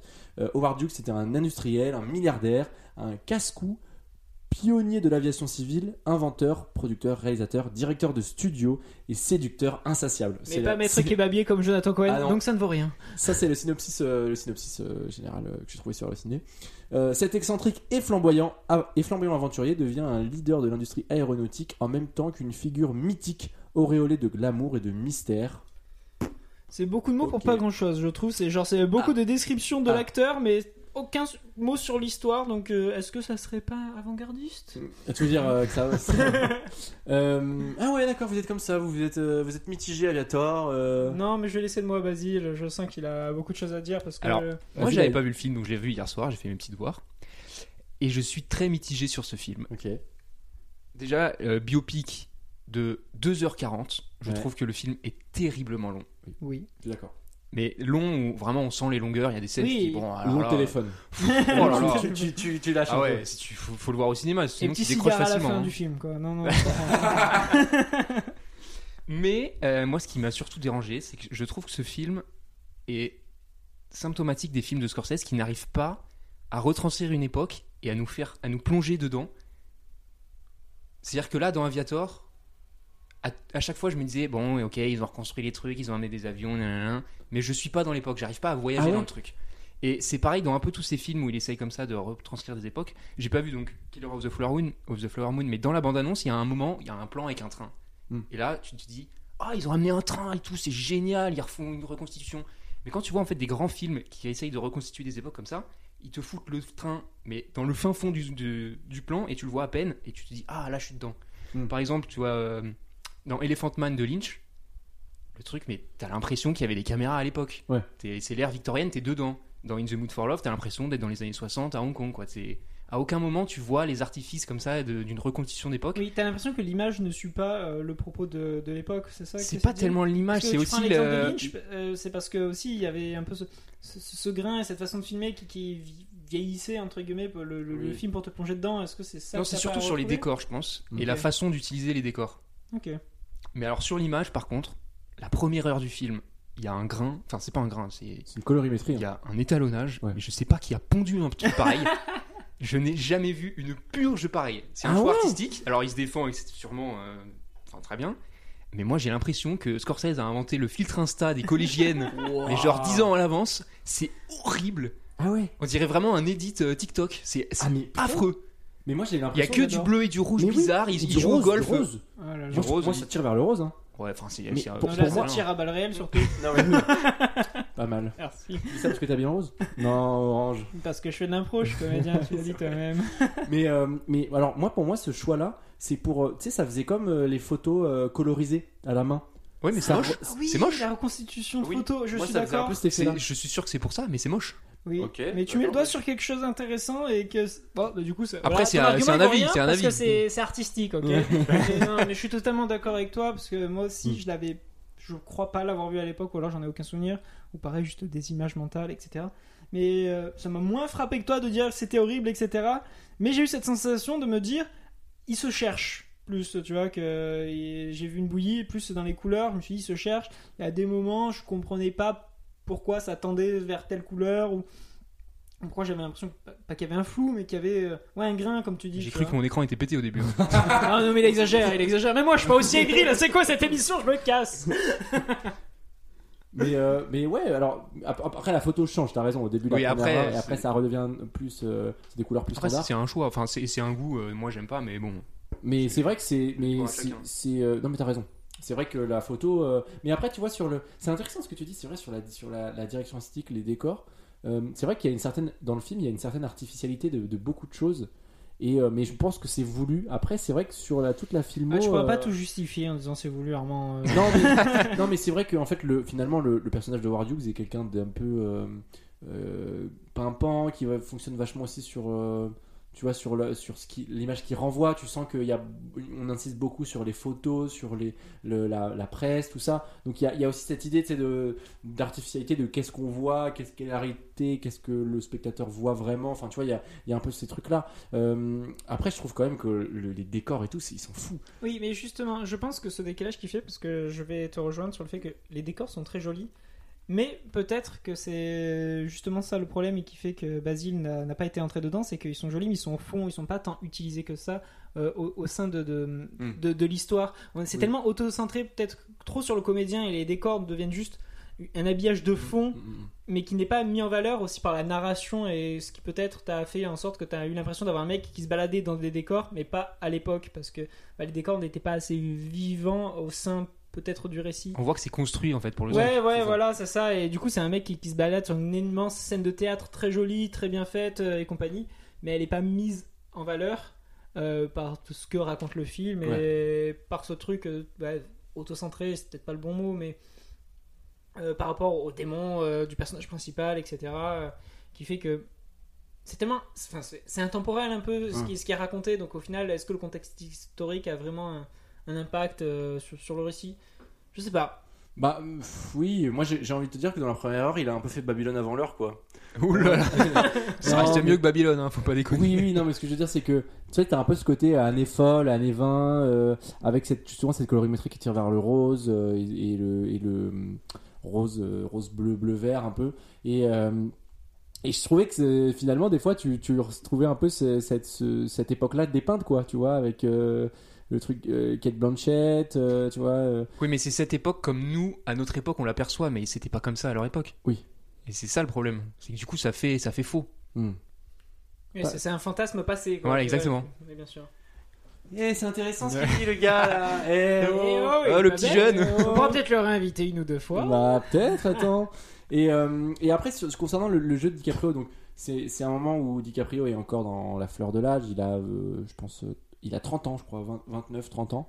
Euh, il joue quand même vraiment bien, je trouve. Il est très très bon. Euh, parce que c'est vraiment cette période-là où il est après Titanic, il a une allure encore juvénile à, à balle et en même temps il a il dégage énormément de choses. Il a beaucoup de choses dans, dans ses yeux, dans son regard. euh, il a les yeux bleus électriques là, ils sont, enfin, il, est, il est vraiment magnifique à ce moment-là. Et, et- mais peut-être tu as raison, je pense trop sur lui. C'est-à-dire que le film est peut-être trop cherche trop à le mettre en valeur. J'ai l'impression qu'il n'y a pas un seul plan où on ne le voit pas dans le film. Ou à part des plans de deux secondes de coupe, mais il est là tout le temps, tout le temps, tout le temps. Et même si c'est un biopic, je trouve ça un peu dérangeant. Et c'est pour ça Hmm. que je disais que je trouvais bien et que j'aimais bien sa performance dans Killers of the Flower Moon parce que justement il y avait moins ce côté d'on essayer de le mettre en avant et je trouve ça cool qu'il ait un rôle qui, qui, qui- pas, pas qu'il dénigre mais où il assume de, de, de jouer un loser un peu bête et un peu moche avec sa vieille bouche à cause du dentier qui, qui tombe en bas. Non mais euh, ça choque beaucoup mais je trouve que ça joue tellement sur le visage juste avoir ce- cette proéminence de dents dans la bouche. Mais c'est marrant que tu parles de Killers of the Moon, waouh, de Killers of the Flower Moon, parce que tu disais que c'est un film qui est pas transcendant, et Aviator c'est un peu la même chose, c'est-à-dire que tu regardes le film, tu te dis, en vrai, il y a tous les ingrédients pour faire un film euh, vraiment stylé, euh, t'as tout qui est là, t'as DiCaprio, t'as Scorsese, t'as le, t'as une, histoire qui est intéressante en oui fait, le, le de rien. propos de base Et- euh, mais, mais en fait, tu, le, le film se termine et tu te dis, c'est vrai que t'as cette dernière demi-heure qui est avant le procès là, euh, qui est très longue où le gars s'enferme. Pourtant, t'as des images qui sont très stylées quand il, il a les films projetés sur lui, il est dans la, il est dans la, dans la salle de projection, il y a des lumières rouges et tout. Visuellement, c'est est très belle cette scène. ouais. c'est vraiment très stylé, mais euh, c'est vrai que c'est hyper long. euh, le mec, t'as l'impression que ça fait une, t'as une heure de trop, quoi. Genre, dans- dans- le ressenti est beaucoup est- est exacerbé, alors que peut-être ça dure 30 minutes, tu vois. Et, et- et après, la, la phase de procès est, est stylée aussi. Elle, elle redonne un peu de l'intérêt.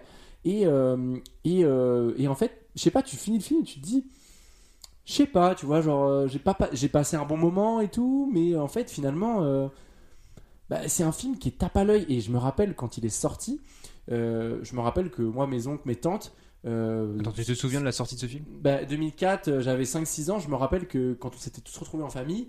Est-ce que tu sais pas il y a- HPI par hasard? Non, mais il y avait, il y avait ce, ce DVD traîné, c'est-à-dire que ma tante l'avait acheté et je me rappelle que ça avait été un sujet de discussion à Aviator. Et je pense qu'à cette époque-là, quand le film sort, c'était un peu un, un- un film événement, tu vois. Genre euh, dans l'année, ça devait être un film événement. C'est un film qui a gagné 5 Oscars. Meilleure actrice second rôle mérité. Oui, pour Kate Kate Blanchett, parce que excellente. Toujours très bien. Meilleure photo, du coup, bon, vas-y. Oui. le- meilleure décor, photo Ouais. Wow. Meilleur décor et euh, après meilleur mixage du son. Il y a eu, enfin, c'est des Oscars. À part la- l'acting de Kate Blanchett, c'est des Oscars techniques euh, qui, à mon sens, sont justifiés parce que, comme on l'a dit, le film est plutôt joli. Après, c'est un peu, euh, un peu creux, quoi. Et même si, quand même, le personnage, je trouvais ça intéressant. Enfin, ça m'a donné envie de voir son film là de Dogfight là, son film avec euh, les avions là. Le film le plus cher de l'époque et tout. Euh, J'ai regardé sur Letterboxd, euh, ça a l'air. Ouais, ça, ça donne envie un peu de le À mon voir. avis, c'est très dur à trouver ça. hein. Dans une qualité euh, regardable. et- mais mais c'est marrant, tu vois, l'idée du muet. C'est pour ça que je pensais à Babylone aussi, parce que le film est d'abord tourné en muet, puis après il veut, il remettre du son, et le mec il, il, il arrose de plein de thunes et tout. Et, euh, et voilà, bon, je trouve ça intéressant. Bref, je pense que c'est un film assez mitigé. Je sais pas si vous avez d'autres choses à rajouter dessus. Euh, non, non, euh, je trouve que tape à l'œil, c'est- un bon mot que tu as trouvé parce que j'avais beaucoup de promesses, on va dire, un peu visuelles Mm. ou de, de- de- de ce que le film, je pensais qu'il allait me raconter et plutôt bien me le raconter. J'étais un peu déçu, mais il y a quand même beaucoup de choses à prendre. Mais quand tu m'as dit qu'on allait regarder Aviator, je m'attendais à me dire, ah putain, une petite pépite là que j'ai pas Ouais. vue. Ouais. C'est vrai ça fait un peu ça. Allez là, le petit bonbon, et bon, bah, je regardais le film et j'étais passablement euh, déçu parce que j'en espérais trop, mais tu peux pas dire que c'est un mauvais film. Parce Non, c'est pas un mauvais c'est- film. Un film académique dans le bon sens du terme. Ouais, voilà, Voilà. il y a quand même beaucoup de choses, comme tu dis, tous ces Oscars techniques, c'est plus ou moins mérité, même si bon, il y a peut-être un débat sur le filtre Snapchat, mais je, je- j'ai quand même de la sympathie pour. Aviator. Mais tu vois, pour la, la même période, je pense que je lui préfère Gangs of New York, qui est, qui est aussi un film euh, donc qui sort deux ans avant aussi avec, euh, avec euh, DiCaprio, qui raconte en fait la lutte entre les Irlandais euh, et euh, les Américains pure souche au début du, du 18, 19e. quand, quand les, les- Irlandais ont émigré aux États-Unis à cause de la crise de la patate, parce qu'ils avaient, froid, ils avaient plus de quoi se nourrir, donc ils sont tous, ils sont tous partis aux États-Unis. Et donc ça raconte ce conflit entre ces deux, ces deux gangs. Et donc c'est pareil, c'est un film qui dure la même amplitude de temps, tu vois. Et euh, et il y a euh, Daniel Day-Lewis, il y a euh, des gros acteurs. Et, et en fait c'est pareil, le film est, bien, mais t'as pareil cette sensation à la fin de te dire, bah je sais pas, il manque un truc, tu vois. Genre t'as la sensation qu'il manque un truc. Là où je trouve que des films comme Taxi Driver, bon après c'est vrai que quand tu compares tout à Taxi Driver, c'est un peu euh, C'est des films qui étaient novateurs à l'époque. Voilà. Et là, ils le sont moins. Et, même Les Affranchis, en le revoyant, je trouve que c'est un film qui est un peu surcoté. Et je pense que faudrait que je revoie Casino, mais Casino est beaucoup plus abouti par, euh, partout. Et même, je pense qu'un film comme, euh, euh, bah, comme Silence, peut-être qu'il est finalement, même si tu vois, il est plus dur à regarder, je trouve qu'il est peut-être plus abouti dans ce qu'il veut raconter et dans là où il veut aller qu'un film comme Aviator. Mais bon, ça, c'est un long débat. on pourrait revenir dessus des heures, mais bon, je, je sais pas, Basile, si t'as d'autres trucs à rajouter sur Aviator? Non, un petit, un petit 3, je crois, Basile sur 5 sur Letterboxd. 3 sur 5, ça va. Toi, tu mettrais combien, Jack? Oh, 3,5, tu vois, je, Ah, je serais un peu plus sympa. Moi aussi, trois et ouais, demi. voilà. je- Bon, bah, alors, on a fait le tour d'Aviator. Oh, c'est- c'est- il venait guttural, hein, guttural le son. Euh, euh, c'est déjà la fin du podcast, hein, parce qu'on a Oh fait non. toutes nos étapes. Mais si, si, je suis désolé, là ça va trop vite. euh, C'est la première fois que tu vis ce moment, mais non, ça arrive à un moment. Il faut bien que ça arrive, mais c'est pas encore terminé. Parce qu'on va pouvoir parler de nos recommandations. Ouh. Et je crois que Basile, tu as une recommandation stylée. J'ai, j'espère que ça va vous plaire. Je suis vexé. Une recommandation, effectivement. Je suis allé voir Ah, dimanche. je suis allé dimanche soir voir au cinéma Déménagement de Shinji Somai, un film euh, japonais de 1993 Mm. qui était à un certain regard à Cannes cette année-là et qui sort pour la première fois en France. euh, Dans les salles? En salle. Mm. Enfin, même, enfin, j'imagine qu'il n'a pas dû être distribué euh, même euh, sur des plateformes parce que c'est quand même euh, cinéma japonais un peu euh, obscur.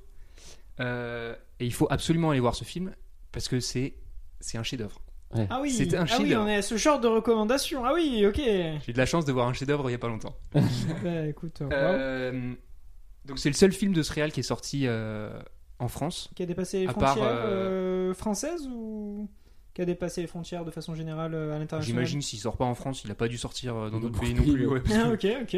À part donc il y a aussi Typhoon Club que j'ai pas vu en- qui est sorti en 89, mais qui est sorti enfin qui est sorti en France en 89 mais il est sorti 4 ans avant euh, au Japon je crois. D'accord. Euh, et donc c'est un film euh, d'un réalisateur que je connaissais pas du tout, qui arrive à une époque au Japon où euh, il y a plus vraiment de films, euh, il y a les grands maîtres, il reste plus que Kurosawa, Ozu, Mizoguchi sont morts, il reste Kurosawa qui continue à faire des grosses productions. Il y a des réalisateurs de la nouvelle vague japonaise qui sont un peu encore là. Mm. Euh, il y a Shoei Imamura qui continue à faire des films. Et il y a euh, le Kitano qui commence Ah, à vraiment percer et qui est le seul à arriver en Europe, mais même avec quelques années de retard à chaque fois sur ses films, mais qui parvient jusqu'à l'Europe. Et là, euh, Shinji Somai raconte l'histoire en fait d'une euh, d'une jeune adolescente, je crois elle a 12, 12, 11, 12 ans ou un truc comme ça, qui euh, le film débute et c'est le divorce de ses parents, ils vont se séparer.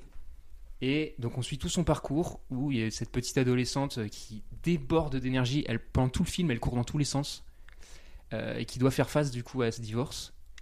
Et c'est un film qui est mis en scène d'une façon mais magistrale. Tous les plans accompagnent le propos du truc. C'est il y a tout le temps des mouvements, de- énormément. La quasi-totalité des séquences sont des plans séquences et très théâtral avec des mouvements de caméra qui accompagnent, etc. C'est c'est vraiment hyper beau euh, visuellement. Je crois qu'en plus le film a été restauré. Il a eu un, un prix à Venise de Cannes Restauration, enfin Venise Mm. Restauration, je sais pas exactement quoi. Et le film est super poétique. Il y a une deuxième part, une, euh, le deuxième tiers, euh, troisième tiers du film où on suit, euh, je veux pas spoiler, mais on suit le personnage, euh, donc la petite fille Renko, qui se balade dans la forêt, dans la montagne, etc., qui voit euh, euh, différentes fêtes locales japonaises, dont je pense, je loue beaucoup parce que je connais pas euh, la culture, et il doit y avoir un symbolisme que, que je comprends pas. Mais elle se balade dans des images absolument magnifiques, avec une musique, une sorte de, classique japonais qui rythme tout ça. C'est hyper beau, c'est émouvant, c'est touchant. Et avec beaucoup de ressemblances avec les 400 coups de Truffaut Ah ouais. À la fois dans euh, la façon de raconter l'adolescence, enfin la jeune adolescence, et même il y a des plans, euh, bon à la fin elle est sur une plage, et un petit regard caméra, des trucs comme ça, où Ouais. direct tu te dis, bon le gars a vu les 400 coups et il nous refait un truc, mais ça remarche. Hmm. C'est pas juste, ah c'est une copie, on- c'est nul. Une citation. euh, C'est ouais, c'est c'est une belle citation et qui a du sens et qui marche vraiment. Donc euh, j'ai regardé, ça passe encore au MK2 Beaubourg Oui. pendant une semaine. Ah oui, très Donc- distribué Du coup, quand même. Mais en fait, c'est, euh, je sais plus qui c'est qui le Il est ressort. sorti que dans trois salles. Ah ouais, ouais. Mais à mon avis, il arrivera ensuite sur des plateformes. Mais là, pendant Ouais. une semaine au MK2 Beaubourg, après il sera peut-être prolongé.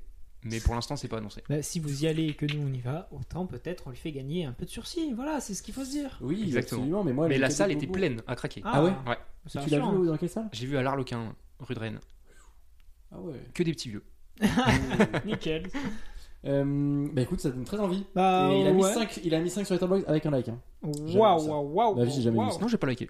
Ah Oh, il y a un peu de, il y a- vous entendez, c'est un peu, il y a un peu de défi dans, Ouais. dans sa phrase. Son like doit être mérité, c'est pas n'importe qui. hein. Euh, Jack, euh, tu as une recommandation aussi ou? J'en ai même deux et demi, on va dire. Wow. Parce qu'il y en a une, elle est. euh, Alors la première, c'est pour quelque chose qui est déjà sorti, c'est une série d'animation, parce que j'adore parler d'animation. C'est la série Pluto qui vient de sortir sur Netflix. Euh, Pluto, c'est pas l'histoire du chien de Mickey, rassurez-vous, c'est un thriller policier dans le monde d'Astro Boy. C'est euh, une réadaptation euh, de cet arc narratif euh, de l'histoire de Astro Boy qu'on connaît tous, mais beaucoup plus sombre sur des, sur des enquêtes avec des, des robots les plus forts du monde, pas mal de meurtres, etc. L'animation est magnifique. Netflix, en ce moment, je trouve qu'il gère énormément les adaptations en animé, surtout pour les projets courts, parce que malheureusement, quand ils essaient de faire des séries longues, ce n'est jamais reconduit.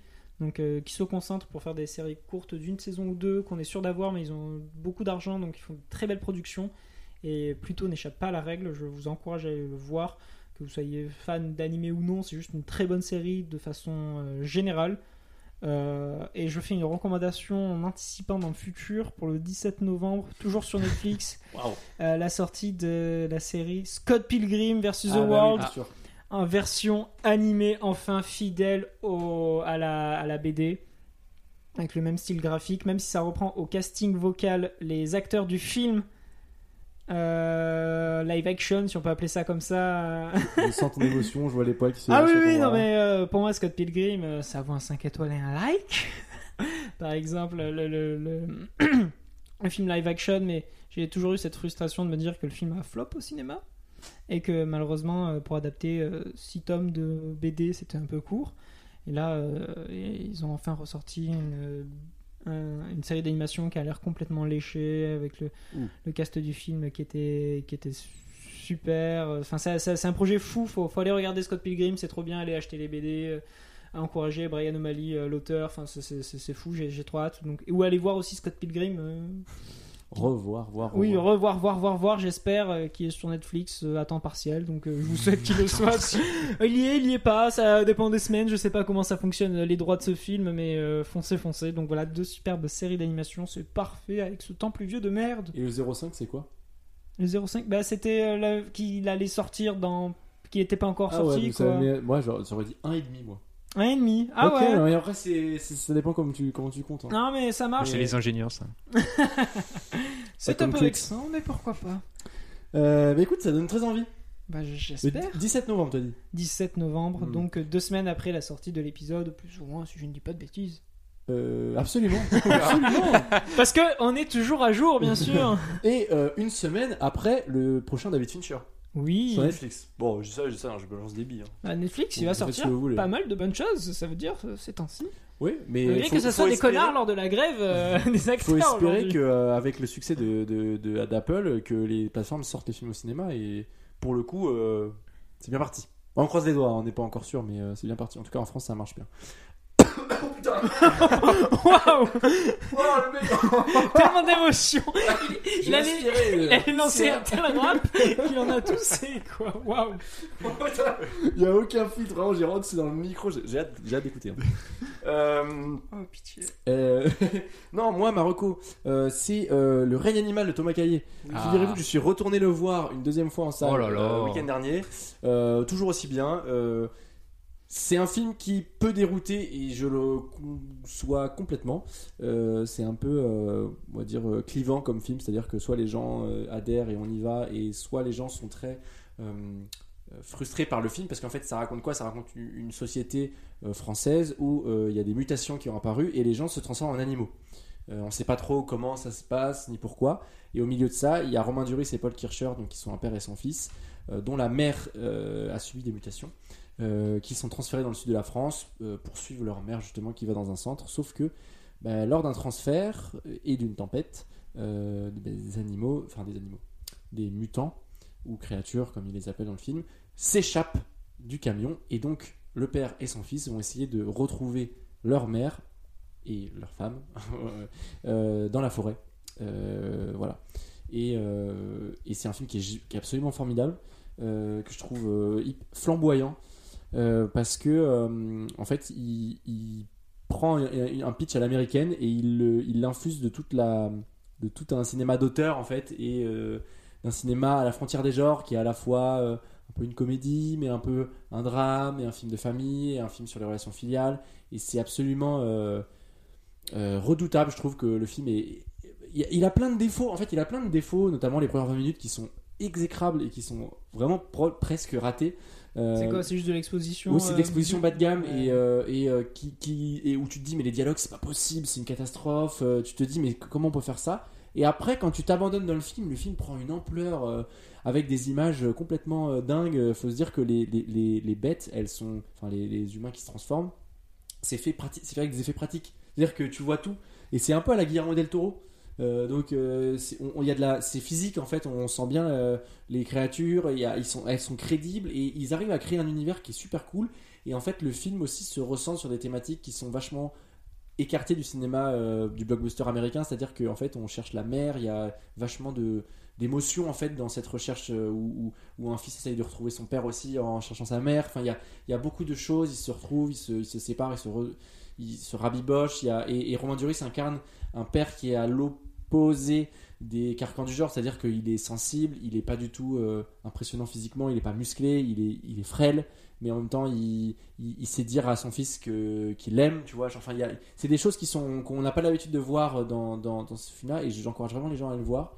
Moi, j'ai emmené mes frères et sœurs euh, qui, qui sont peut-être plus jeunes et qui, qui, qui étaient peut-être pas forcément le public adapté parce que le film est quand même euh, est assez, on va dire, impressionnant pour le jeune public. je Oui, pense, parce que bien des imageries ouais. bizarres. il y a des transformations qui sont pas sens, très hein. ragoûtantes, Ouais, mais, ouais. euh, et, et donc ça peut impressionner, je pense, euh, le jeune public. Mais euh, Foncé, c'est vraiment un superbe film et, euh, et euh, c'est une proposition qui était d'ailleurs c'était le film d'ouverture à un certain regard euh, à Cannes cette année et, euh, et je comprends qu'on mette en avant ce film là et j'ai pas l'impression que ça a beaucoup mis en avant euh, euh, voilà par la presse ou quoi mais foncez voir Il y a quand même c'est 800 un- 000 entrées déjà. hein.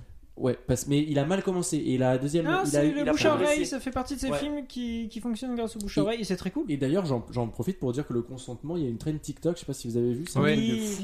Et le film a fait plus, je sais pas, je crois qu'il a doublé ses entrées, enfin, un- une progression qui n'arrive jamais. Parce qu'il faut bien avoir en tête que les films en fait sont au pic de leur, de leur entrée en, en première semaine, c'est-à-dire que le premier jour, les premiers jours, c'est là où les, l'attente est la plus forte, et puis en fait la, la courbe elle, elle, elle, elle descend en fait, euh, elle décroît progressivement, et avoir une courbe qui remonte, c'est quelque chose de très rare. Déjà, quand, le film se stabilise, c'est-à-dire qu'il perd un, un, euh, 5%, moins de 5%, on se dit que c'est incroyable. En moyenne, c'est quoi? C'est 30%, je crois, la perte en deuxième semaine à peu près, quand on voit les, chiffres. Et donc là, le film, bon, bah, maintenu, a progressé un petit peu de 2 ou 3%, alors que le consentement a fait vraiment genre un bon, genre le truc a doublé ses entrées, alors que ça se fait, euh, ça se fait quasiment pas, juste parce que des gens se sont filmés en sortant sur TikTok et de pour donner leur avis. Et je trouve ça génial. Vive TikTok. que- Vive TikTok. Non, je n'irai pas jusqu'à dire le TikTok. Non, mais il y a des mais- nouveaux moyens de communication Oui, et en fait, c'est c'est Et fou. moi, j'ai trop trop peur qu'on arrive à ce moment euh, bâtard où les agences de com vont essayer de forcer d'avoir des Ah, trucs. être- évidemment qu'elles vont le faire. que ça va être ultra cringe. Donc j'ai un peu hâte parce que je suis un génie du mal et je veux voir euh, le malaise euh, ambiant. Mais euh, ça va être un moment terrible pour, les, pour la com euh, de, de, de voir ces. Ouais, si ça marche, il suffit de déconnecter et puis euh, tu le Ah verras oui, pas. non, hein. non, mais de toute façon, La voix de la sagesse. je ne suis pas sur TokTok, mais. euh, Oh là là. ouais, non, J'adore Dire parler comme un Tok vieux con. ça, ça fait Jonathan Cohen. oh non, bah, c'était mon imitation.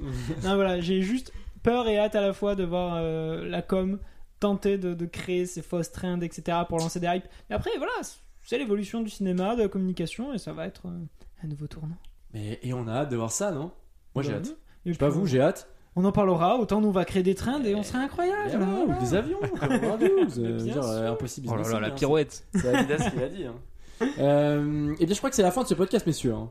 Je crois Non. qu'on est arrivé au bout du bout. Euh, on espère que l'épisode vous a plu. Euh, on est très content d'avoir accueilli euh, de- euh, Basile. Ravi d'être là. hein. Il est Euh, très content. hein. C'était un Je, plaisir. je suis ravi. Il, il est ravi, il a le sourire Extatique jusqu'aux même. lèvres. non, mais... Et euh, il a le sourire jusqu'aux lèvres. Et, euh, et on Oui, vous plutôt. dit euh, ben, à la prochaine, quoi. mais à la prochaine tout le monde. Ciao Ciao Et non.